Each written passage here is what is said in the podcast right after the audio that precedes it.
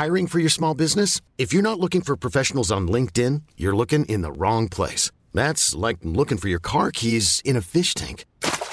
LinkedIn helps you hire professionals you can't find anywhere else, even those who aren't actively searching for a new job but might be open to the perfect role. In a given month, over 70% of LinkedIn users don't even visit other leading job sites. So start looking in the right place. With LinkedIn, you can hire professionals like a professional. Post your free job on linkedin.com slash achieve today. Langosta Literaria. Hola a todos, bienvenidos a un nuevo podcast de La Langosta Literaria, un espacio para la literatura. Mi nombre es Eloísa Nava y me siento muy, muy, muy contenta de estar acompañada hoy de dos amigos, Héctor Iván González, quien es escritor y traductor, ha colaborado en diferentes medios como Nexos, La Jornada Semanal, El Cultural, del diario La Razón, y que recientemente publicó el cuentario Los grandes hits de Shanna McCullough en 17 Editorial y su primera novela Una leona rampa en la noche publicada en Barcelona. Muchísimas gracias por estar aquí, Héctor Iván. Muchas gracias, querida. Tenemos también a Gilma Luque, que eh, ella es editora y es escritora, autora de las novelas Hombre de poca fe, Literatura Mondadori, Obra Negra publicada por Almadía y Mar de Memoria publicada por Ediciones B, entre otras novelas y libros de relatos. Gilma, muchas gracias por estar aquí. Gracias. Y bueno, hoy nuestros invitados nos van a contar sobre el nuevo libro de Cormac McCarthy, que es uno de los autores norteamericanos más destacados de nuestro tiempo, autor de varias novelas extraordinarias, entre ellas El guardián del vergel, que ganó el premio Faulkner a la primera novela. También escribió La oscuridad exterior, Hijo de Dios y Satré, que han sido comparadas con la obra de ni más ni menos que eh, William Faulkner y, y Flannery O'Connor. Es autor igual de Meridiano de Sangre, de esa pieza monumental que es Todos los hermosos caballos, que es de hecho el primer volumen de su trilogía de la frontera un libro que se ganó el National Book Award, y completan esta trilogía Ciudades de la Llanura y En la Frontera. Le sigue a esto en 2006 la obra No es País para Viejos, No Country for All Men, que fue llevada a la pantalla grande por los hermanos Cohen. Y un año después, apenas en 2007, publicó La Carretera, esa novela distópica que también fue adaptada al cine por John Hillcoat, que además también pues ganó el Pulitzer y que plantea un futuro que con el paso de los años no sé ustedes, pero se comienza a sentir pues no tan descabellado, ¿no? Lo que honestamente es escalofriante. Y bueno, podríamos seguir hablando de la trayectoria de McCarthy un buen rato porque también ha hecho teatro, pero tenemos, como ya les anticipaba, a estos dos maravillosos lectores que hoy nos van a hablar del nuevo libro de McCarthy titulado El pasajero y Estela Maris, un libro, pues sí, un poco como lo están pensando, un libro doble que salió justo en noviembre del año pasado y ustedes no me dejarán mentir, muchas lectoras y lectores estaban mordiéndose las uñas por la llegada de este libro al mercado en español, incluyendo por supuesto, me imagino, el editor del libro en su idioma original, porque pues fue un lanzamiento simultáneo en Estados Unidos y estaban así porque pasaron 16 años desde la última publicación de McCarthy. Y ahora no solo tenemos un libro, sino dos libros en este volumen y son dos obras interconectadas en las que el autor pues trabajó durante cuatro décadas según lo que él mismo ha dicho. Son dos historias, por decirlo de algún modo, que son dos caras de la misma moneda narrativa. Me gustaría comenzar por preguntarles Gilma y Héctor sobre El pasajero, siguiendo un poco el, propio orden del libro. Y quiero decirles a quienes nos escuchan cómo comienza esta novela que nos sitúa en el mar del Golfo de México. Nuestro personaje es Bobby Western, que se sumerge en el agua con su traje de neopreno. Son las 3 de la mañana o de la madrugada. Todo está completamente oscuro y es precisamente Western quien va iluminando con su linterna de buceo el avión que está hundido, el avión y los nueve cuerpos que flotan en sus asientos, aún atados por un cinturón de seguridad. Y aquí, pues el misterio que nos plantea McCarthy desde el inicio, ¿no? Faltan la caja negra y el décimo pasajero. Gilma, ¿qué te pareció este inicio de, de esta primera parte del pasajero? Me parece que McCarthy tiene esta, como este don o esta belleza cuando escribe, que todo lo que escribe lo puedes ver como si estuvieras viendo una película. Totalmente, además. Me pasó cuando leí, por ejemplo, No es País para Viejos y cuando leí La Carretera. Mientras los leía podía ir como anticipando la película que salió después y creo que escribe de manera tan precisa y hace unas descripciones tan correctas que las adaptaciones a las películas yo creo que no cuestan nada, o sea, son muy fieles. Claro que harán un guion, pero supongo que pueden irse con la novela e ir teniendo tomas y así. Lo mismo me pasó con esta novela, eh, eh, yo la empecé a leer en el Kindle. Bajé una prueba, dije, voy a ver, bueno, claro, vi el libro y me pareció increíble, dije, wow, lo quiero, lo voy a comprar, Pero primero bajé una prueba ahí en mi Kindle y pues leo el comienzo que acabas de decir y es una cosa impresionante. sí. Y te digo que puedo ver, o sea, bueno, seguro tú también, no puedes ver exactamente lo que está sucediendo, puedes estar en la profundidad, puedes lo que ilumina sus linternas es lo que uno va viendo. Es impresionante lo de los pasajeros porque están con el cinturón de seguridad y hacen algunos comentarios entre ellos de que podías, este, si los zafas podrían como irse, ¿no? Y ves como su cabello flotar. flotar. Es, tremendo. creo que una de las cosas más interesantes de McCarthy siempre ha sido sus descripciones, que son así puntualísimas y son, este, además bellas, creo. O sea, tiene una prosa como muy exacta y además creo que muy poética. O sea que uno puede ir como adentrándose de manera precisa y como bonita, ¿no? Puede ser como bien. Y creo que sí, sí se abre un misterio. Creo que nos hace querer seguir en el, en, el libro. O sea, dices, ay, nada más tiene 700 páginas. no, pero lo que quiero decir, lo que quiero decir es que sí, sí te dan ganas de, de, continuar. Y lo que me parece todavía más interesante de este autor es que abre este misterio y después me parece que es un pretexto para decir muchísimas cosas que tiene que decir respecto a física, matemáticas, este, teología, filosofía y la vida en sí, ¿no? O sea, te abre las puertas a un universo con esta idea que, bueno, ya lo iremos platicando, creo, pero me parece que es también como una metáfora del inconsciente, que creo que es algo que le importa mucho hablar ahora, en este momento, a McCarthy.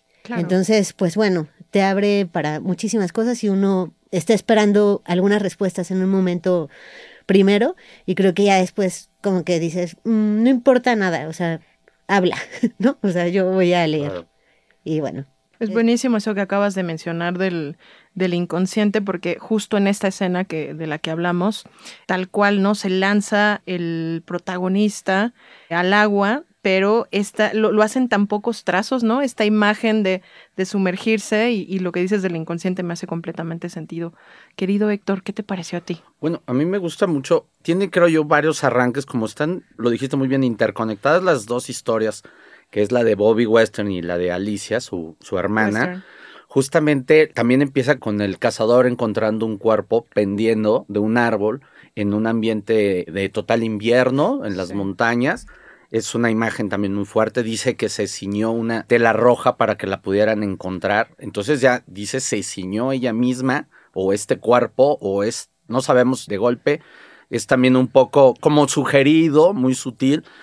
Sigues avanzando, este, de pronto empieza también lo de, lo de Alicia con estos personajes extraños con el que está dialogando. No queda muy claro si está como en un ámbito académico, como estos internados de las universidades de Estados Unidos y está diciendo muchas cosas irónicas, incluso se mete con cosas personales de ella. Alguien que no sabes, pero está hablando de una manera muy, muy lesiva, muy agresiva con ella, y ella está soportando, y de pronto parece, dice, estoy escribiendo una carta a mi hermano. La cuestión es que justamente cuando entra la figura de, de Bobby a la novela, es en esta descripción extraordinaria una vez más, la oscuridad, las imágenes, esto que ya de alguna manera habíamos visto en, en algunos relatos, porque McCarthy nos hace necesitar la luz ya sea en las linternas o luego tiene cerillitos o velas o, un pedazo, un tizón de, de, una fogata, lo recuerdo mucho así que va caminando algunos de sus personajes. En la carretera, ¿no? En la carretera y en la misma frontera que cuando el chico va protegiendo a la lobita que está embarazada. Pero aquí justamente, una vez más, y si lo ves, como dices muy bien, Gilma, ves la escena, ves como el panorama, ves el paisaje y luego te mete y esa imagen del cabello suspendido, ¿no? Tipo tiburón, o sea, a mí me recordó mucho las imágenes de, de la película de, de, Spielberg, porque justamente es otra manera que se va a manifestar y en las imágenes con un uso como siempre poético del lenguaje, muy puntual, con metáforas específicas, pues vamos, y abre, como han dicho muy bien, abre la intriga, abre el suspense para que no podamos dejar la novela y vayamos disfrutando al mismo tiempo de un misterio que esperamos conocer el, origen y al mismo tiempo de una prosa poética extraordinaria. Claro, totalmente. Voy a leer nada más este fragmento que eh, para que no nos quedemos con las ganas, que justo hablaban, dice, los pasajeros en sus asientos respectivos, los cabellos flotando, la boca abierta, todos ellos, y en los ojos ni rastro de especulación. La cesta estaba en el suelo junto a la puerta. Bueno, ahí me detengo porque entonces ya empiezan a entrar otros personajes. Pero eh, justo decías, Gilma, además de este inicio que ya nos plantea el misterio, en sí, ¿qué te pareció, digamos, esta primera parte del, pasajero? Eh, me parece interesantísima porque creo que como un escritor totalmente hecho, formado, este, sin ninguna duda de sí mismo como, con sus obsesiones, sabemos que creo que en varias novelas, y por ejemplo en No es país para viejos y la carretera en específico, me parece que coloca a sus personajes en un momento y a partir de ese momento parece que se desata su destino, mm. el que no buscan, pero al que llegan por una casualidad de la vida, ¿no? O sea, este, en ese momento él está ahí y empieza a ser como perseguido podemos pensar que son como, hay, hay algún problema porque se perdió la caja negra, porque, que también es otra metáfora, me parece increíble el hecho de que se pierda la caja negra, porque es donde está la información. La memoria, de alguna Es donde está la memoria y es donde, con la que reconstruyes, ¿no? Y me parece que también Bobby y su hermana tienen como, o sea, estás eh, a lo largo de la, de la novela de las dos vas reconstruyendo toda la historia, ¿no?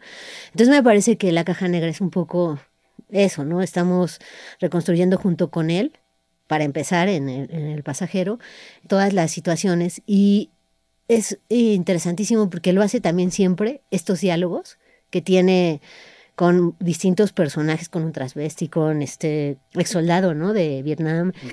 Tiene muchas formas de reconstruir la historia y la historia es muy interesante porque vamos viendo, por ejemplo, el padre es como un personaje importantísimo. Científico de que, sí. Que hace la bomba, la, bomba nuclear. Y, y, eso me parece, hay en algún momento el padre que le de estos hermanos. Sí, el padre de Bobby y Alice.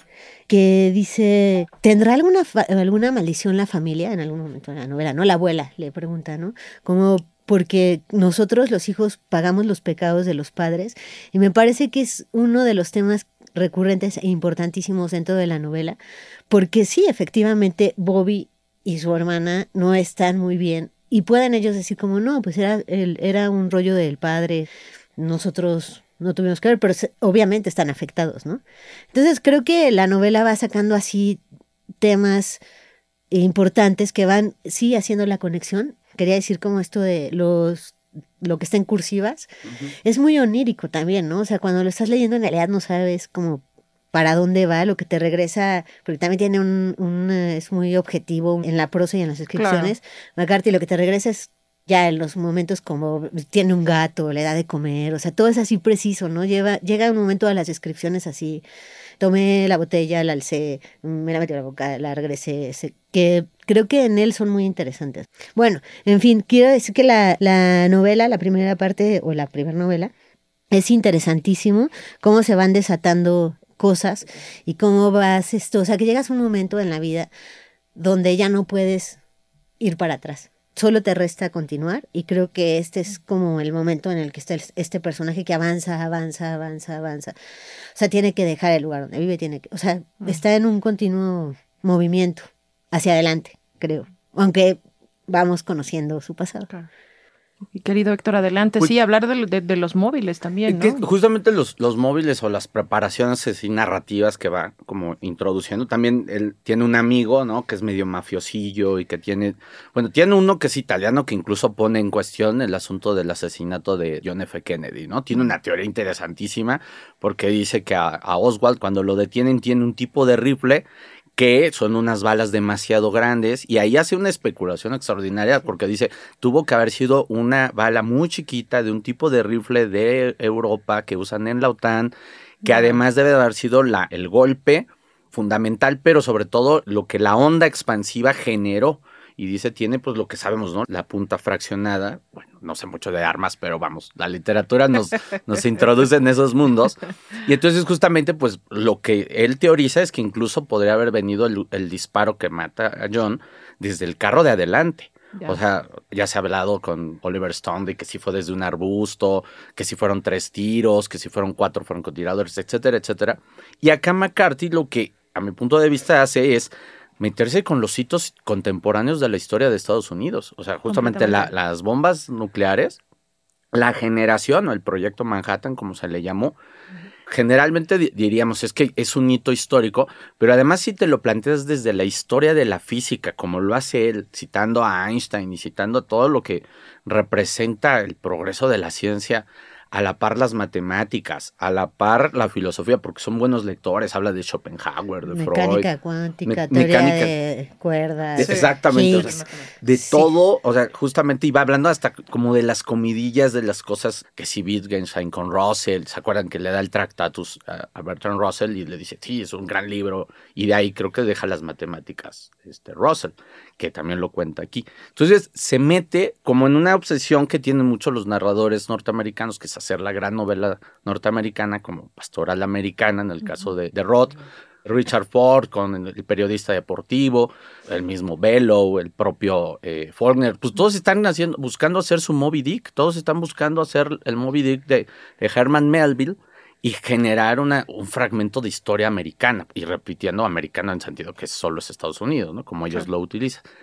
Entonces, en este libro, creo yo que resuelve muchas tareas pendientes de McCarthy, porque la historia le fascina, ¿no? Ya vimos que en todos los hermosos caballos aparece una señora mayor que conoció a Gustavo y a Francisco y Madero, que fue novia de Gustavo Madero. Entonces, es uno de los autores que se ha metido a profundidad con la relación bilateral México. Y no estamos hablando de que sea un libro de política global, sino que estamos hablando de que pues, llevamos un destino tan fuerte y tan ceñido a Estados Unidos que es imposible que no, no haya narrativa o, tan, o debería haber más narrativas de las fronteras o de la relación que tenemos. Entonces aquí se mete con la historia de Estados Unidos y el, para mí dos puntos fundamentales. El asesinato a John F. Kennedy sugiere que en realidad el problema era con, con Bobby Kennedy. Y que si hubiera la mafia directamente, justo con pues, todos los sindicatos y Hoffa, Jimmy Hoffa, ¿se acuerdan de este? Ahora que salió la película del irlandés de Scorsese. Entonces, sugiere que en realidad el problema era con Robert. Pero si mataban directamente a Robert, John los iba, como presidente, los iba a atrapar rapidísimo. Dice, le pegamos primero a John, si no pasa nada, nos seguimos con Bobby. Y a Bobby lo matan, ¿no? Unos años después, cuando ya está cerrando campaña. Entonces, se mete a fondo, volvemos al el estilo, una prosa barroca extraordinaria, unos personajes entrañables, con muchos problemas, ¿no? Incluso el asunto, ellos lo dicen en la página 4, casi casi, ¿no? Una relación media difícil porque parece un poco incestuosa la relación de los hermanos. El hombre, Bobby, ya sabe, mira, by the way, Bobby, Bobby, este, Bobby Kennedy, Bobby Western, a final de cuentas es como un, tipo que ya nada más espera la muerte, o sea, él sabe o no tiene mucha esperanza. Entonces estos personajes que ya están de por sí destruidos, que ya están acabados, pues para mí, no sé, ustedes me resultan fascinantes. Yo seguir a alguien que ya, ya no tiene más esperanzas puede ser tan apasionante como alguien que tiene demasiadas esperanzas. Lo que decía este Calazo con Kafka. Bueno, en el proceso el problema le llegó a él y en, y en el, castillo. El castillo ah. va a buscar el problema y en el proceso le llegan los problemas. Aquí es un poco entre esas dos. Va también un poco a buscar los problemas y después huye de los problemas. Porque después tiene una vida Bobby muy pasiva, ¿no? Encuentran ese dinero, viven muy bien. Le da dinero a toda la gente que se encuentra, ayuda a mucha gente. Compra Alice el violín este extraordinario, porque además es una musicóloga genial, y dice una cosa del violín que yo no sabía y que me parece fundamental, que es la única pieza, instrumento musical que nació así, que no ha tenido como una variante como el piano, que primero fue clavecín y clavecímbalo, y que tuvo un desarrollo hasta llegar al siglo XIX a ser el, el piano forte. Y el violín nació así.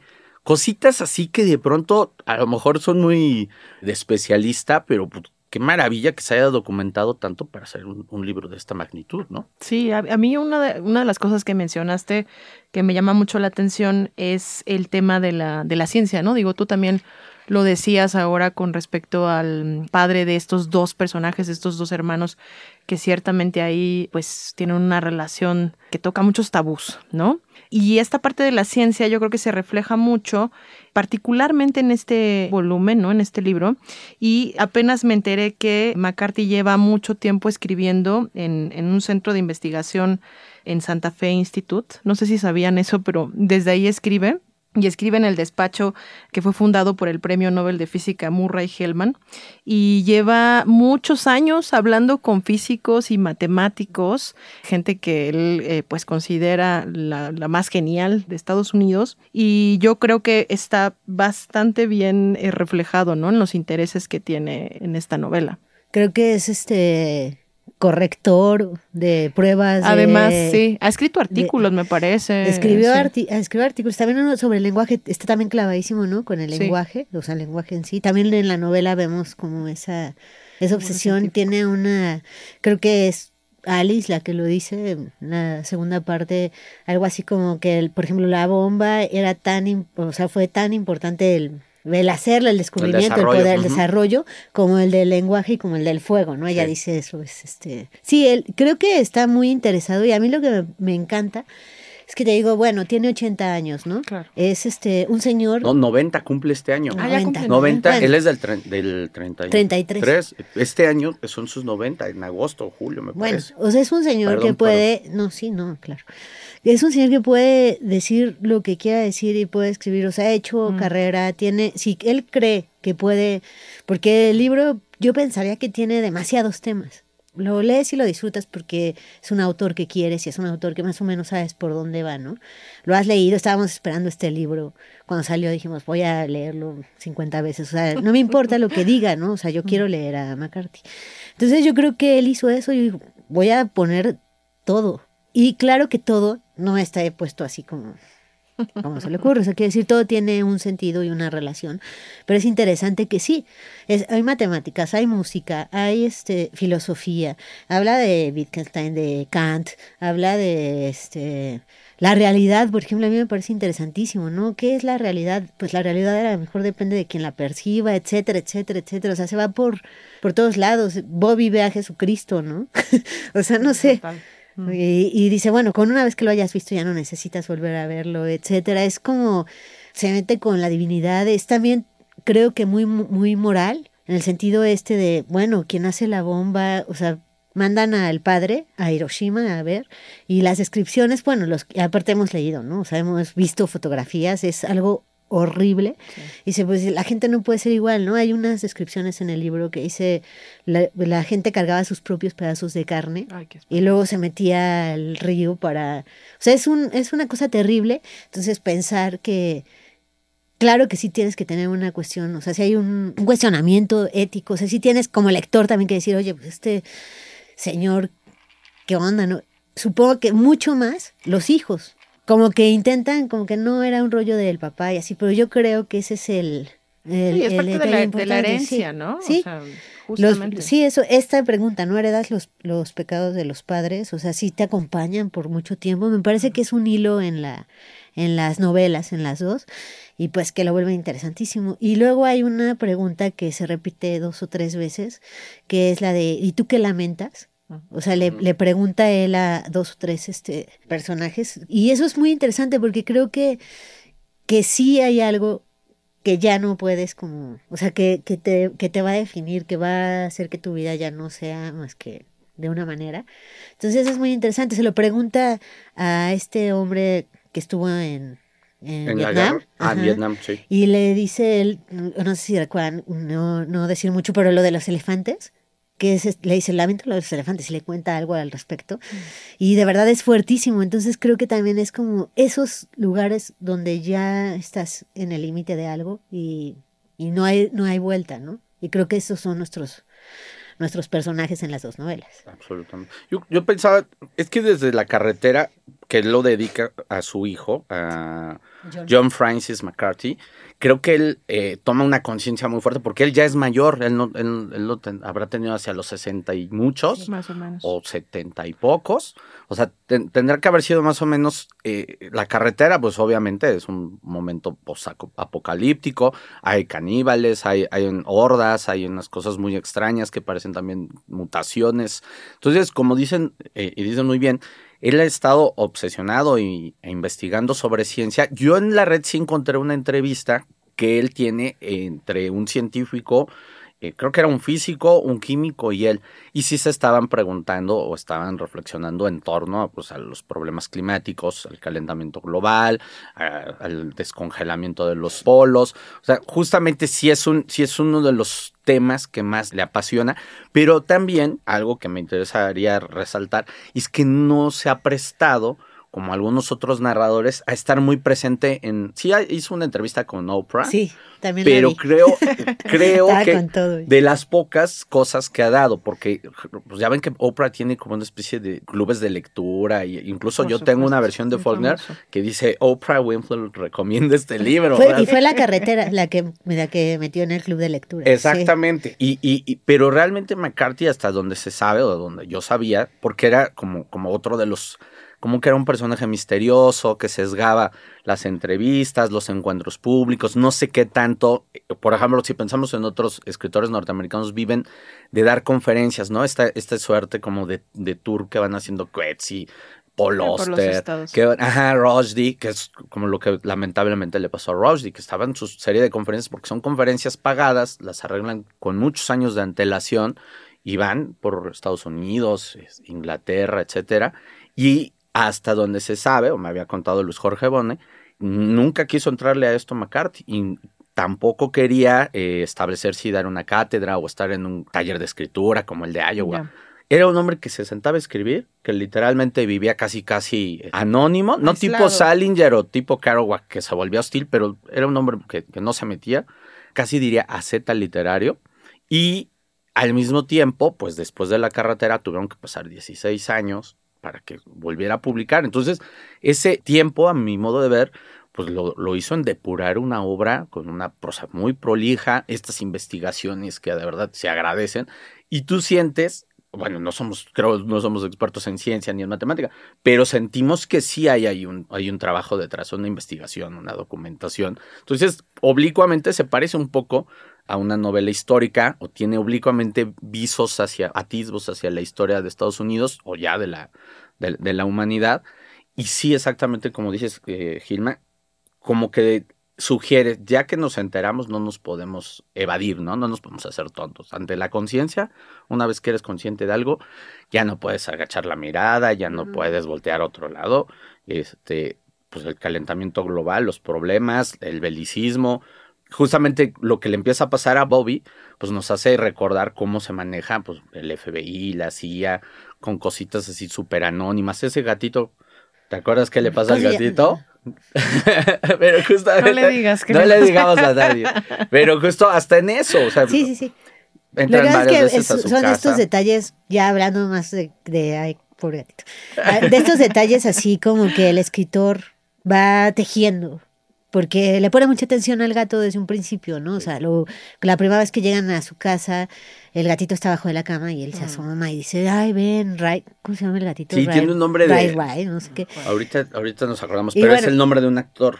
Ese detalle del gato es interesantísimo porque el libro está lleno de sus detalles que se van este, desarrollando. Y por ejemplo, sí, no, no sabemos mucho de ciencia, no, pero creo que justamente lo que hace él es poner a dos personajes a dialogar y decirle, oye, pero entonces la mecánica cuántica, ¿para ti qué es? Entonces ya responde el otro, ¿no? Ah, pues trata de tal y tal. Entonces como para que uno vaya como sabiendo de qué va el rollo, ¿no? Igual con los este, temas filosóficos en la segunda parte. Entonces creo que está hecho así de una manera, sí, concienzuda, o sea, sí, se, se sentó y lo hizo, ¿no? Y bueno, rápido quería eh, hablar de de esta tercera persona en la que escribe, que es interesantísimo, ¿no? O sea, cómo nos lleva con este personaje, pero nos deja por medio de los diálogos que son muy buenos, ver a los otros y ver cómo este personaje también en una primera, digamos, cuando dialogan. Entonces es muy interesante el, el narrador, a mí me encanta, es como esta cámara. Es un atisbo todo lo que va mostrando, o sea, va mostrando cosas, como dices, de pronto pasa a plano abierto, a ultra primer plano, plano detalle, ¿no? Así casi como en movimientos de encuadres, exactamente, y, y a lo mejor porque pues ya nuestra cultura así lo piensa, a lo mejor en el siglo XIX, por eso Solá tenía que hacer unas descripciones muy, muy, muy grandes, y a lo mejor pues, también Ibargüengoitia era muy, muy de cine. Entonces, puede ser que nuestra propia manera de concebir cosas, como los sueños, precisamente se han influenciado por cómo vimos la tele, cómo vemos el cine. Y ahora, al verlo aquí, de alguna manera lo, lo, estamos reconociendo. En el personaje este que, bueno, se dice rápidamente que es una alucinación de Alicia o de Alice, tiene que ver precisamente con Alicia, yo lo estaba pensando en el País de las Maravillas, o sea, la posibilidad de que a partir de un desajuste, porque además no hemos dicho, pero se, supone que son genios, o sea, se supone que ah, tienen coeficientes intelectuales los chicos, que son brillantísimos y que de pronto, este, creo que decía, es que mi hermana es intolerante porque no entiende lo que no entiendes, o sea, cuando te quiere explicar algo, para ella todo es tan claro que dice, a ver, ¿qué es lo que no entiendes? Y ta, ta, ta, E igual a MC de 2 al cuadrado, y te quedas como de, pues eso es lo que no entiendo, o sea, ¿cómo puede pasar a la siguiente etapa tan fácil y estudiar, estudiar y agotar el tema?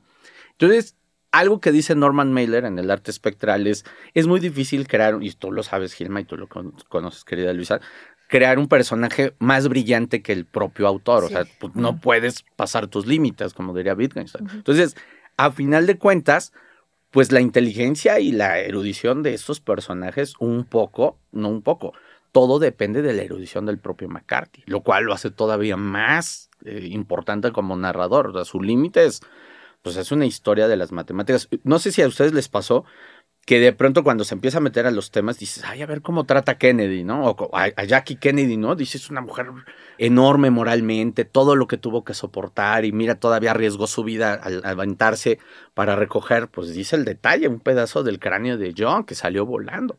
Dice todo lo que tuvo que soportar y además ella pensaba que le iban a reconstruir y que iba a necesitar esa pieza del cráneo de, de John, ¿no? Y cuando pasa con lo de Einstein, yo quiero mucho, bueno, me interesa mucho la figura de Einstein, la admiro muchísimo, y de pronto, exacto, cuando lo mencionaba yo decía, a ver, ¿qué, imagen tiene de Einstein? A ver si coincidimos. Y yo después de ver esta película de Einstein y Eddington, que es el británico que descubre la importancia de, Einstein, y que dice, bueno, es una tesis doctoral de menos de 80 páginas y que nadie tomaba en serio, hasta que la entendieron porque las, la, explicó a Eddington, y dijeron, pues sí, la luz, la luz solar tiene magnetismo y por eso no se pueden ver los hoyos negros, etcétera, etcétera.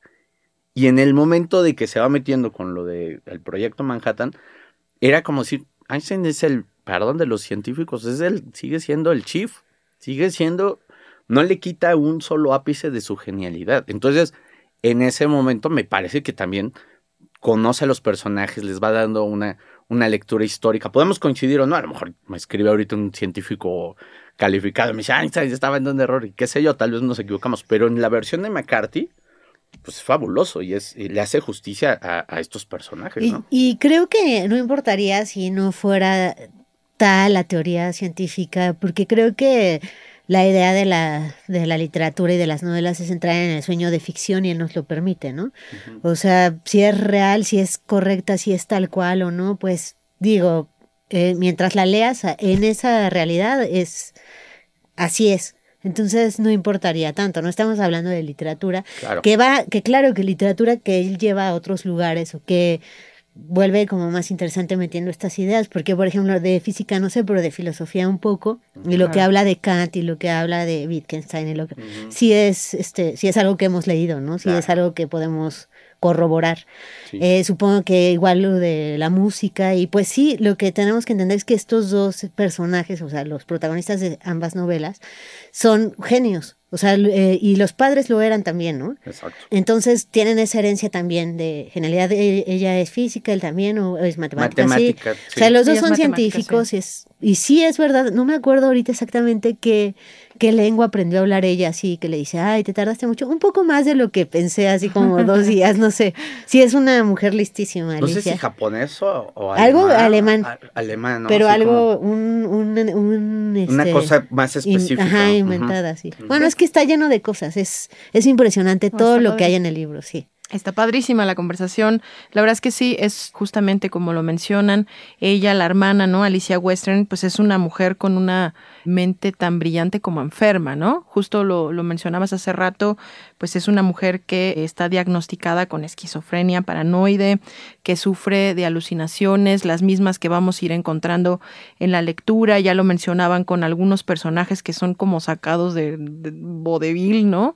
Y que te plantean una realidad que a veces está y no está.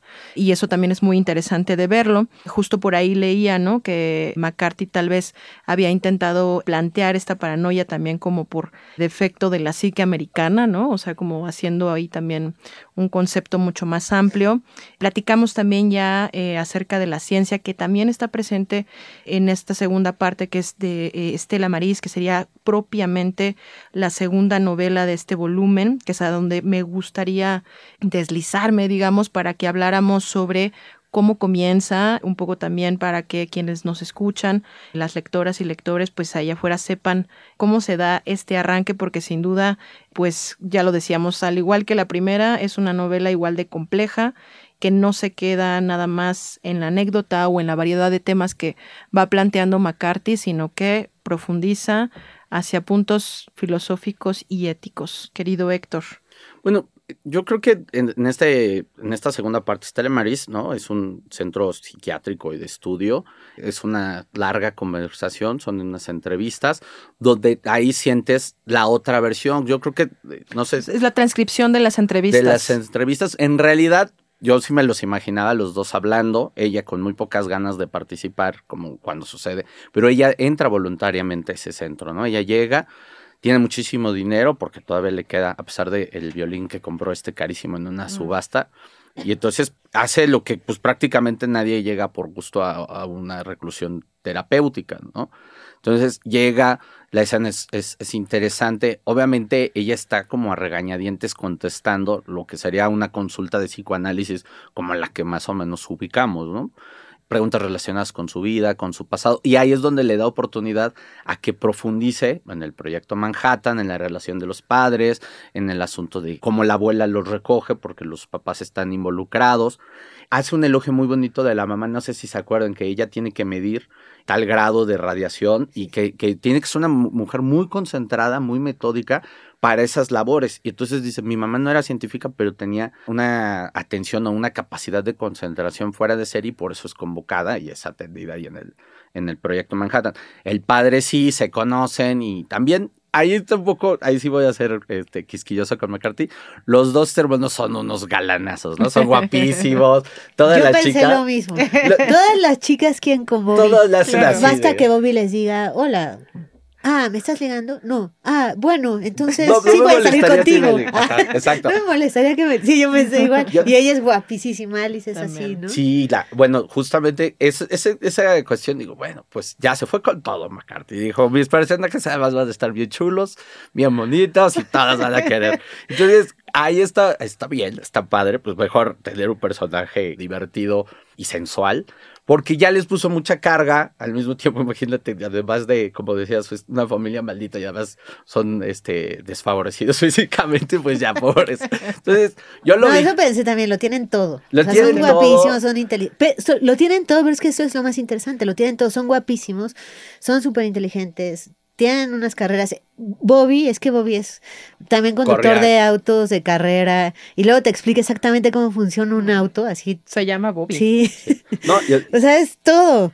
Pero son personajes que sufren demasiado. O sea, toda su belleza y su inteligencia y su capacidad de aprender no les funciona mucho en la realidad, que creo que es uno de los temas muy importantes en la segunda en la segunda novela. Creo que ella habla mucho de qué es la realidad. Sí. O sea, ¿a qué te refieres? ¿Qué es ¿A, qué le puedes llamar qué es lo real, no? Que es cuando empieza a hablar de canto, de Big. Es que ella está tan metida en su mundo, o sea, realmente lo que decías al inicio de es un, en cierta me- medida es una road novel, siempre lo vemos a él avanzando, avanzando. Pasa lo mismo obviamente en la carretera, en todos los eh, hermosos caballos, es una en la frontera, sí, este, en Meridiano de Sangre. En los países para viejos también se está Avanza- huyendo. avanzan, avanzan, ¿no? Y, y- y justamente ahí lo, lo, lo hace eh, eh, darse un clavado, tener una inmersión pues en el ambiente, en el lugar, ¿te acuerdas que también hay un momento donde se va? Esa cosa también me encanta esa escena, cuando va a la planta petrolera y es la precisión del lenguaje. Es que esas cosas a mí sí me gustan, ya voy a decir de Sí, nuevo. no, se claro. siente que sabe y que así son las cosas. A lo mejor yo tengo ahí esa de- proclividad a, a que me educan en las novelas o que me den datos de cositas así como que yo no, yo soy muy lego, ¿no? O sea, no sé nada de petroquímica y de una, de una planta de, este, de petróleos, no sé nada. Es fascinante. Alguna vez las vi en Ciudad del Carmen y dije, wow, esto es genial. Y se supone que en algún momento de joven McCarthy trabajó en un pozo petrolero. Entonces, ese detalle del, del pozo, bueno, de la, de la plataforma petrolera, el, como tú decías, de los carros de, de alta competencia, y cuando te describe cómo se hace una bomba nuclear, y que te empieza a decir, tal cantidad de uranio solo te Sí, aporta sí, no sé qué, y tal, no sé qué, y yo de Me verdad... que quitar tal y bueno, sí. Porque a mí eso es lo que de alguna manera, sí, de pronto sí me gusta como que me expliquen bien, o sea, como, como no soy un ingeniero, pero si me van a explicar cómo funciona un motor, ¿no? O las motos que me dicen que son golpes que genera que, que la llanta avance, o sea, son explosiones, pequeñas explosiones que regulas con el acelerador y eso permite que se dé toda la, la fuerza, ¿no? Los caballos de fuerza. Entonces, ese tipo de cosas de pronto, a lo mejor porque fui muy lector de Julio Verne y tengo esa patita floja, pero me encanta que me expliquen bien las Sí, cosas. sí.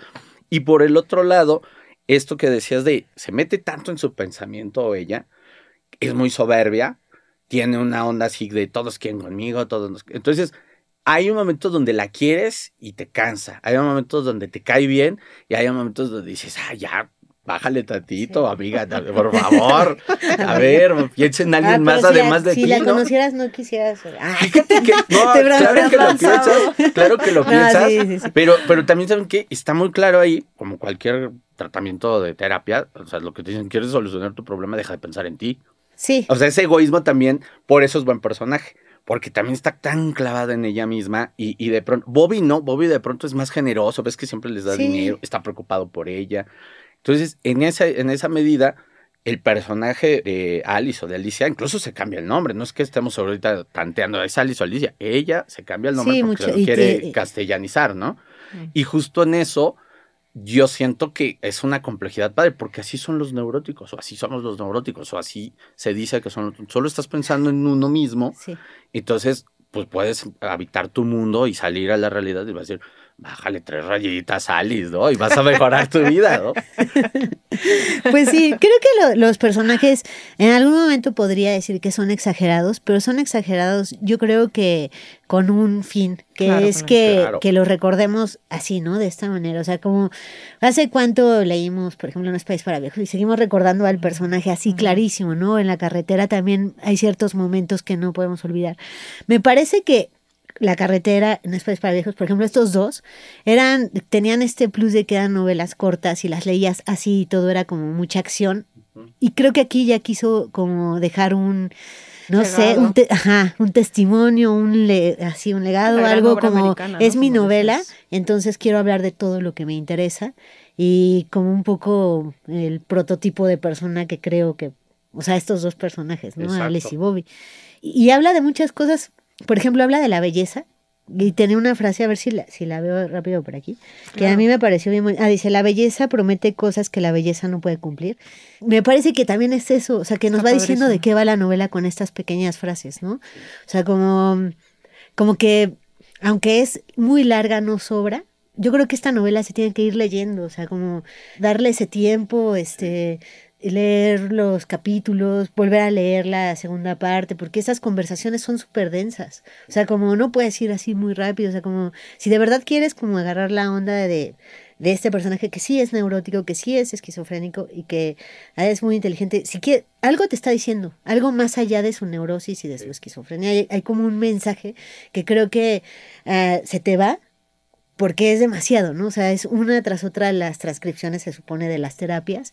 Y también el hombre este, el psicólogo, el psiquiatra, lo que sea, es también así como, solo está como en ella, ¿no? O sea, es como, ves así, todo es en función de ella. Entonces, como que creo que esa, la segunda parte, o la segunda novela, creo que ahí están las claves de todo lo primero, no más allá de la historia, ¿no? La historia de los padres, etcétera, etcétera. Tiene el otro punto de vista como la otra versión de los, como cuando gustas a los papás y cómo se conocieron y los dos mm. cuentan rasgos o, detalles diferentes.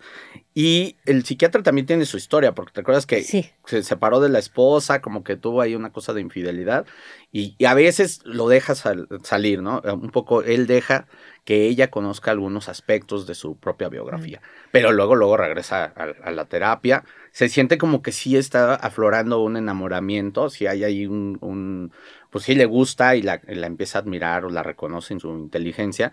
Y por otro lado, estamos, digamos, a completando todo lo que en atisbos y en vislumbres tuvimos con Bobby sobre ella. Aquí sí, sobre todo te lo dice, o sea, te regresa como a lo que le pasó a Bobby Weston, el hermano, y de pronto dices, ah, entonces es una mezcla de las dos cosas. Él estaba después de un choque en coma, cuando ella está en esto. Entonces, otra cosa, ya hablando de casi las otras novelas, en su mayoría tienen mucho cariño o los personajes protagonistas están cuidando a alguien. Y pienso mucho en La Frontera, que por lo menos la primera parte está eh, el chico cuidando a una loba que está encinta. Entonces la loba lo va a atacar, o sea, la loba es la peor, digamos, como para cuidarla porque te va a morder, o sea, en su, en su instinto salvaje ya está marcado ahí que va a atacar al chico. Pero va, está, como se dice, en los, no sé si sea correcto, cargada, está embarazada la loba. Está preñada. Está preñada y la tiene que cuidar y al mismo tiempo el cuidarse de ella, ¿no? Entonces, en el caso de la carretera, pues va el niño, que el padre tiene que cuidarlo. Y en algún momento, pues en todos los hermosos caballos, pues también el asunto de los dos amigos, sale un tercero y se mete en problemas, se roba unos caballos y de pronto los agarra la policía y los arrestan a los tres porque ese se robó el caballo y, mm. no lo pueden dejar. Hay, mucha lealtad. O sea, yo, sí creo que pues, no nos vamos a poner cursis, pero sí los valores humanos, sí los, sí los, sí, vamos, sí los tiene marcados McCarthy. La amistad, la lealtad, el cuidado por el otro. Yo creo que los valores humanos, como lo acabas de decir, y al mismo tiempo lo más terrible de los humanos. Así es. Porque también es por ejemplo, hay, hay este, hay demasiada violencia luego en lo que, o sea, lo cuenta de manera así como no voy a, no voy a ser lindo. Y me parece que es una, una manera de hacer esta crítica a la humanidad, porque también somos terribles, ¿no? y lo puedes ver con esta chica, o sea, esa belleza y esa inteligencia también es terrible, ¿no? Hay una parte donde están festejando ahí en el, en el manicomio y le toman una foto con una chica que es su cumpleaños y ella dice, ella tiene un punto en el ojo. O sea, a la chica le terminan sacando el ojo, ¿no? Y es terrible. A donde pueda llegar. Te digo que a veces queda como amigo. A lo mejor si dices, a lo mejor si tenía la capacidad de ver que algo no estaba bien en ese ojo. O a lo mejor nada más es una, es parte de su, de su locura, ¿no? O sea, es, es, es muy interesante cómo, cómo ama a la humanidad y cómo puede criticarla, ¿no? O sea, de manera así despiadada. Hey, folks, I'm Mark Marin from the WTF Podcast, and this episode is brought to you by Kleenex Ultra Soft Tissues your ally to help tackle your allergy symptoms this season. I love the change of seasons, but nobody loves pollen and all those other things floating in the air that make you sneeze during this nice weather. Kleenex Ultra Soft tissues are hypoallergenic and allergist approved. So fight back against watery eyes and runny noses without worrying about irritating your skin. For this allergy season, grab Kleenex and face allergies head on. Violenta es muy interesante. Por eso es muy, un gran escritor, creo. Grandísimo y me gustaría mucho poder hacer una segunda parte de este podcast para hablar de todas las novelas de McCarthy que ustedes no lo saben porque no lo ven, pero Héctor Iván trajo todos sus libros. No todos, no todos. Deberías de tomar una foto para la, Trajo la carretera, en la frontera, eh, Meridiano, de Sang. Bueno, vamos a hacer una segunda parte de este podcast centrándonos ya en la obra de McCarthy, si nuestros invitados quieren. Y nada, la verdad, muchísimas gracias por escucharnos. Eh, Gilma, Héctor, de verdad, gracias por estar acá. Con esto llegamos al final del podcast, uno más de la langosta literaria. Les agradecemos por habernos acompañado y en la producción estuvo Álvaro Ortiz y Carmen Cuevas.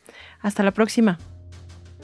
Búscanos en nuestras redes sociales, Twitter, arroba langosta-lit, Instagram y Facebook, Langosta Literaria, y en YouTube, Me Gusta Leer México.